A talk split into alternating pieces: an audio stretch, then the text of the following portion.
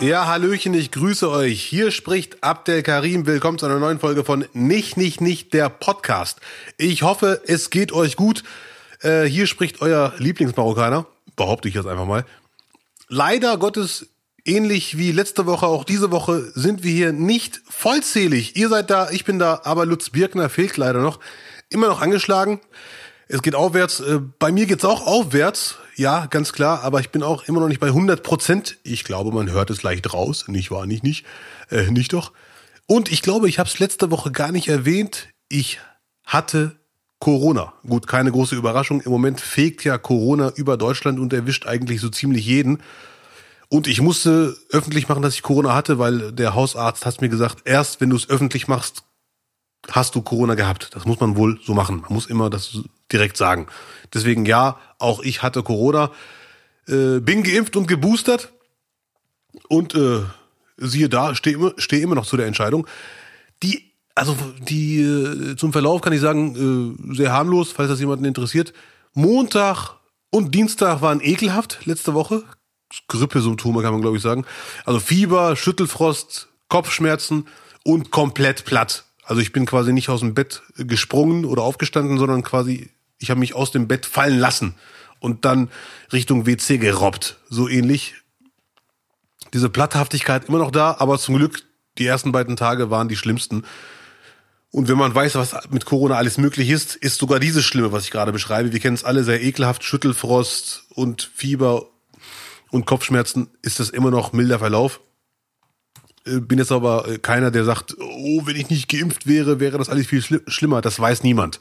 Trotzdem sind für mich die Ansagen eindeutig, dass äh, die Impfung die Gefahr eines schweren Verlaufs um Lichtjahre minimiert im Vergleich zu einer Nichtimpfung. Aber das Thema kennen wir alle. Alle Fakten, alle Studien sind da und wer es sehen will, sieht es und wer es nicht sehen will, sieht es nicht. Ähm, Geschmacksverlust hatte ich zum Glück noch nicht. Da bin ich sehr froh. Ein Freund von mir hatte Geschmacksverlust. Er sagte, das ist äh, sehr, sehr ekelhaft und schwierig, vor allem wenn man sehr gerne isst und genießt.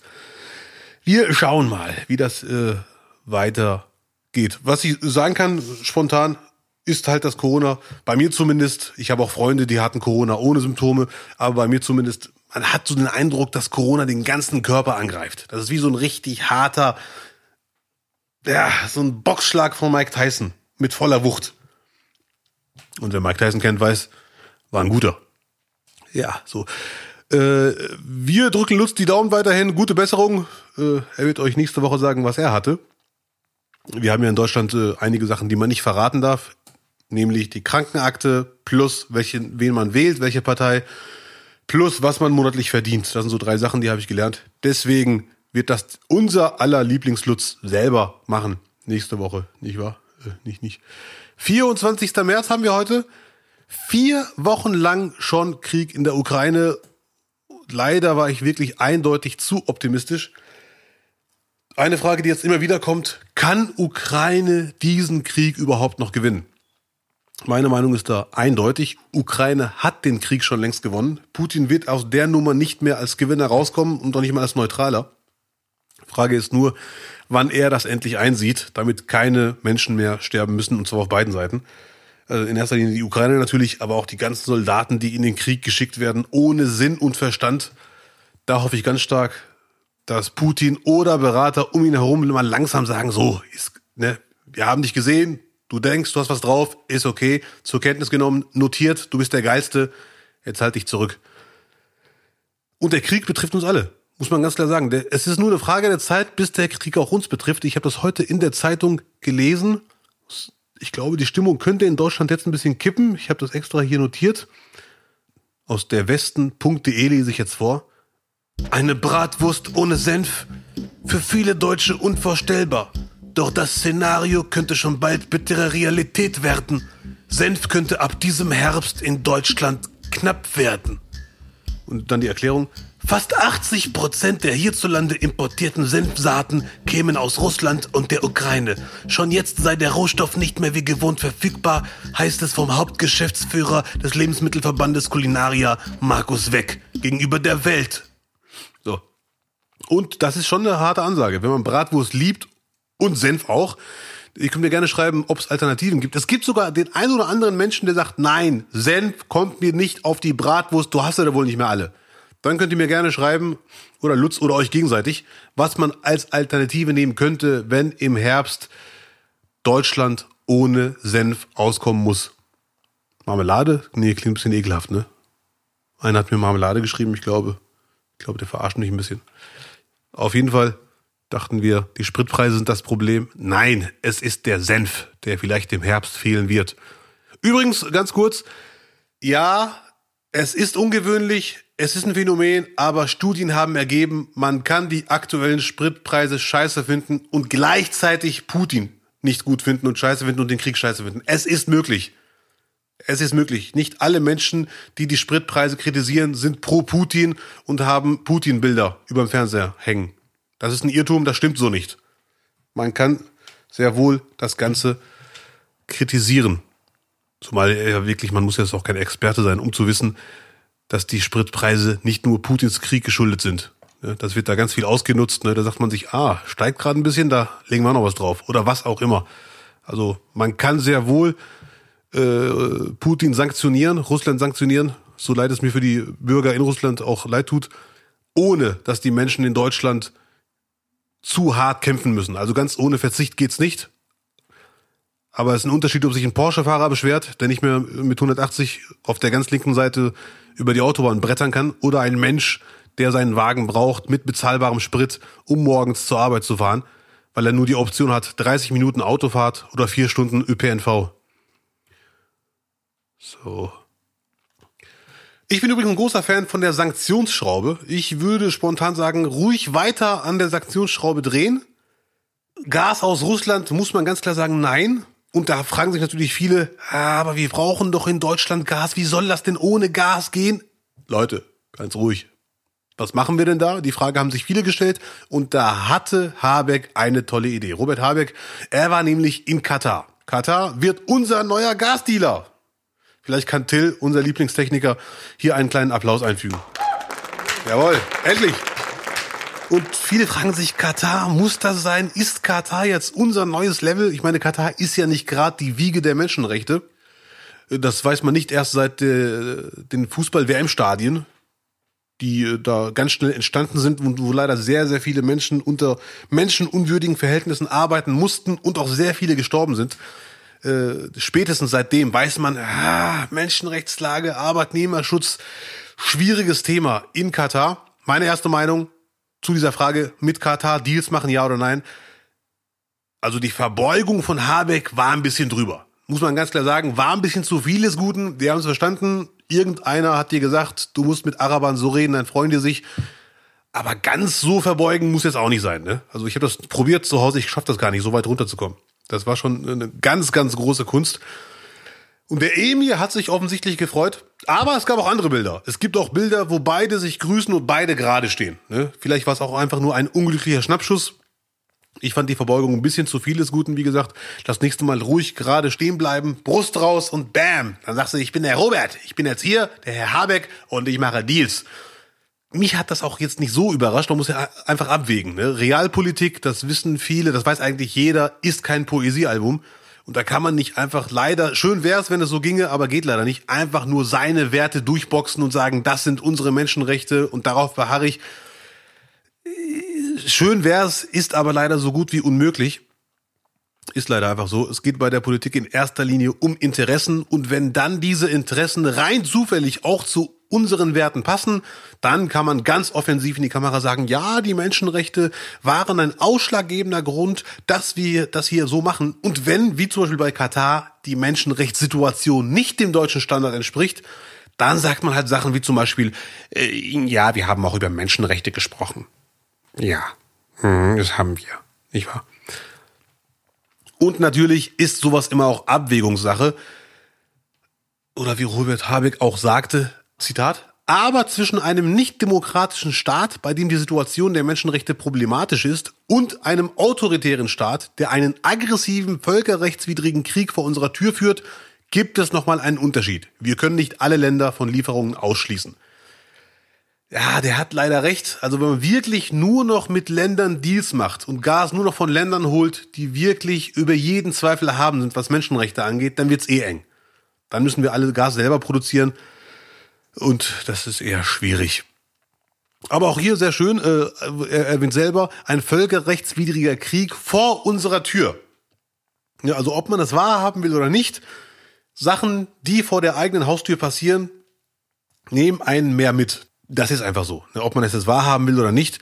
Es gibt auch einen äh, Kollegen, nenne ich jetzt einfach mal, äh, Blaze Francis, der hat auf seinem Instagram-Kanal eine Rede veröffentlicht, kann ich nur empfehlen. Blaze, B-L-A-I-S-E, Francis, F-R-A-N-C-I-S. Und der hat gesagt, der erste Gedanke, dass man sich dann, also sinngemäß, ich hoffe, ich gebe ihn nicht falsch wieder, der erste Gedanke, dass man mit Leuten, die eine ähnliche Kultur haben oder so, dass es einen eher mitnimmt, wenn da Krieg ausbricht. Das als ersten Gedanken kann man ja noch verstehen, ist nachvollziehbar. Aber spätestens der zweite Gedanke sollte dann sein, trotzdem darf ich aus dieser Betroffenheit nicht ziehen, dass ich jetzt diese Menschen anders äh, behandle als die anderen, die dunkelhäutiger sind oder so. Da muss, muss sich der Mensch einfach selber korrigieren und sagen, ja, menschlich vielleicht nachvollziehbar, aber Kriegsflüchtling ist Kriegsflüchtling und da ist die Hautfarbe aber sowas von egal. Blaze Francis kann ich nur empfehlen. Instagram, ihr werdet ihn finden. Und wenn ich seinen Namen falsch ausgesprochen habe, Brody, entschuldigen Sie, nächster Eiran geht auf mich. Also kurz zurück zu Habeck. Zitat, man muss jetzt mit Partnern sprechen, die ihre Eigenheiten haben. Also man merkt, keiner fühlt sich so richtig wohl bei der ganzen Sache, aber es muss ja weitergehen, leider Gottes. Und machen wir uns nichts vor, wenn wir in Deutschland zu wenig Gas haben, dass hier die Stimmung kippt, ne, dann ist hier, also wirklich, dann brennt's hier richtig. Freund von mir hat letztens einen sehr schönen Spruch rausgehauen. Aber gut, ihr müsst wissen, ich liebe die Stumpfen. Zitat, bald ist eh Weltfrieden, bei den Preisen kann keiner mehr Öl ins Feuer gießen. Ja, ja. Leute, ganz ohne Humor geht's nicht. Ich liebe stumpfe Wortspiele. Gerade in so harten Situationen wie Krieg und wer die Bilder sieht, das ist leider alles schlimm. Übrigens, ich kann vollkommen nachvollziehen, wenn Menschen in den letzten Wochen ganz viel über Irak geredet haben. Ich habe sehr viele Artikel über den Irak äh, unter Saddam Hussein gelesen und sobald man was dazu schreibt oder seine Meinung sagt, heißt es wieder, oh, du Putin-Versteher, hör auf zu relativieren. Leute, das hat mit Relativieren nichts zu tun.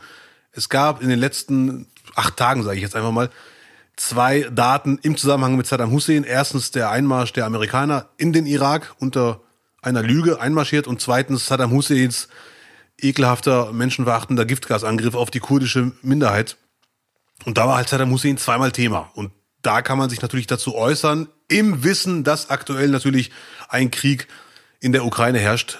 So nicht jeder Mensch, der sich zu Saddam Hussein äußert, ist ein Putin-Versteher. Das finde ich sehr albern, überhaupt so weit zu denken. Auf der anderen Seite kann ich es aber verstehen, wenn Menschen sagen, ihr könnt doch jetzt nicht äh, während Krieg in der Ukraine ist sagen, ja, aber von wegen bei Saddam Hussein und USA sagt keiner was und jetzt bei Putin wollen wir alle hier angreifen. Ist bisschen unglücklich formuliert nach meiner Meinung. Weil ja, George Bush ist ein Kriegsverbrecher. Es gibt auch, glaube ich, keinen, der das nicht so sieht. Das ist Fakt, das weiß man. Trotzdem findet Bushs Krieg aktuell nicht statt. Aktuell geht es darum, dass Putin in der Ukraine ist, also nicht er, sondern seine Soldaten, und dort Menschen sterben. Und das ist gerade das Wichtigste, dass der Krieg da endlich aufhört in der Ukraine. Und wenn hoffentlich bald der Krieg da vorbei ist und keine Menschen mehr sterben, dann kann man immer noch Bilanz ziehen und sagen, so Leute, jetzt haben wir ja mehr oder weniger Frieden. Ganz Frieden auf der ganzen Welt wird es eh nicht geben. Ich habe mal gelesen, es gibt immer 25 ungefähr Konflikte gleichzeitig auf der Welt. Und natürlich gehen uns die meisten leider Gottes am Arsch vorbei. Da müssen wir ehrlich sein. Wenn uns wirklich jedes äh, Leid auf der Welt interessieren würde, dann gäbe es jeden Tag Fußballmannschaften mit Trauerflor und Sondersendungen und so weiter. Aber ich habe noch nie gehört, dass jemand sagte, du Karneval morgen boykottiere ich, mache ich nicht mit, weil im Südsudan ist gerade Krieg. Ne? Trotzdem, aktuell ist die Situation in der Ukraine eine, die ganz Europa mitnimmt. Und wenn da hoffentlich bald Frieden ist, aber bitte erst dann können wir, ich wiederhole mich, Bilanz ziehen und dann mal die Frage stellen, welcher völkerrechtswidrige Angriff ist jetzt zu kritisieren, welcher nicht welches Land das völkerrechtswidrig angreift, ist zu isolieren wirtschaftlich, welches nicht. Das sind Fragen, die kann man sich dann stellen, aber aktuell bitte ich nicht Kriege, nach meiner Meinung, das heißt ich bitte. Also ich fände gut, wenn wir nicht Kriege vergleichen, die vorbei sind mit Kriegen, die jetzt gerade stattfinden. Also erstmal im Optimalfall warten, bis der Frieden herrscht. So. Und falls ihr euch ablenken wollt demnächst, das ist ja übrigens auch eine Sache, die ganz klar zeigt, dass es uns zum Glück im Vergleich zu vielen, vielen anderen Orten auf der Welt gut geht. Wir haben immer die Gelegenheit, uns noch abzulenken. Zu sagen, so, das war mir jetzt genug Krieg in den Nachrichten. Ich drücke mal jetzt auf äh, Pause und schaue mir einen Film an oder höre Musik oder gehe spazieren. Diese Gelegenheit haben Menschen, die gerade im Krieg leben, gar nicht. Da ist nichts mit Ablenken. Da ist einfach mal kurz die Augen schließen und hoffen, dass nichts passiert. Das ist dann das Ablenken, dass man eine Stunde vielleicht mal schlafen kann oder so. Das ist, äh, also, da wurde mir nochmal klar, dass wir hier noch, und das wird auch hoffentlich auch so bleiben, im Luxus leben. Ja, ich kann jetzt einfach so sagen, so, ich habe jetzt genug Nachrichten geschaut, jetzt gucke ich einen Film. Ich habe vor kurzem eine Werbung gesehen, die kann euch nicht, nicht vorenthalten. Er hat wieder einen Film, Leute. Filmwerbung. Liam Neeson oder Liam Neeson, ich weiß nicht, wie man das ausspricht. Wir kennen ihn alle, hat einen neuen Film, der heißt Memory. Und bei Memory kann ich euch ganz kurz sagen, worum es geht. Ich werde nicht spoilern, ihr werdet direkt merken, warum. Ein Thriller, bei dem er in die Rolle eines gealterten Recken schlüpft, der wider Willen in tödliche Machenschaften verstrickt wird und das Richtige tun will. Ja, kommt uns bekannt vor, ist aber nicht 96 Hours, ist aber auch nicht 96 Hours 2, auch nicht 96 Hours 3 und ganz wichtig, es ist nicht 96 Hours 4, nein, es ist Memory. Worum geht's da in dem Film, in Memory? Äh, Alex, so heißt Liam Neeson im Film, oder Liam Neeson, er zieht gegen Menschenhändler in die Schlacht. Das ist eine Handlung, da weiß man direkt, man kann sich zurücklehnen und uneingeschränkt pro Liam Neeson sein. Ich lese euch ganz kurz einen Absatz vor zur Handlung. Denn Alex, so der Name des Titelhelden, weigert sich geflissentlich, seine Arbeit zu erledigen. Eigentlich ist der ältere Herr ein Profikiller, doch er hat so gar keine Lust, für eine gefährliche Verbrecherbande die Drecksarbeit zu erledigen und noch dazu ein Kind zu ermorden. Im Gegenteil, dreht er den Spieß um, er nennt sich zum Beschützer des geplanten Opfers. Das Kartell will sich daraufhin seiner entledigen. Es erklärt ihn kurzerhand zum Ziel. Ja, das ist ein Film mit Liam Neeson. Ähm, Memory kommt Ende April in die Kinos in den USA, in Deutschland wahrscheinlich kurz danach, man weiß es nicht.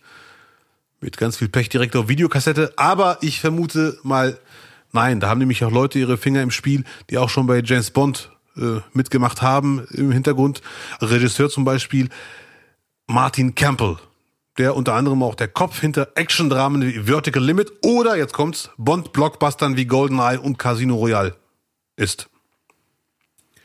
Wird wahrscheinlich ein empfehlenswerter Film sein, den ich jetzt einfach mal hier so empfehle, ohne den Trailer zu kennen.